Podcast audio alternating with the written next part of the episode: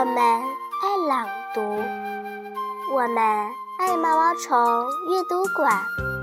大家好，我是毛毛虫荔枝网络电台的小主播雨琪。今天为大家带来的是日出，作者林焕章。早晨，太阳是一个娃娃。睡醒就不停地踢着蓝被子，很久很久，才慢慢慢慢地露出一个圆圆胖胖的脸儿。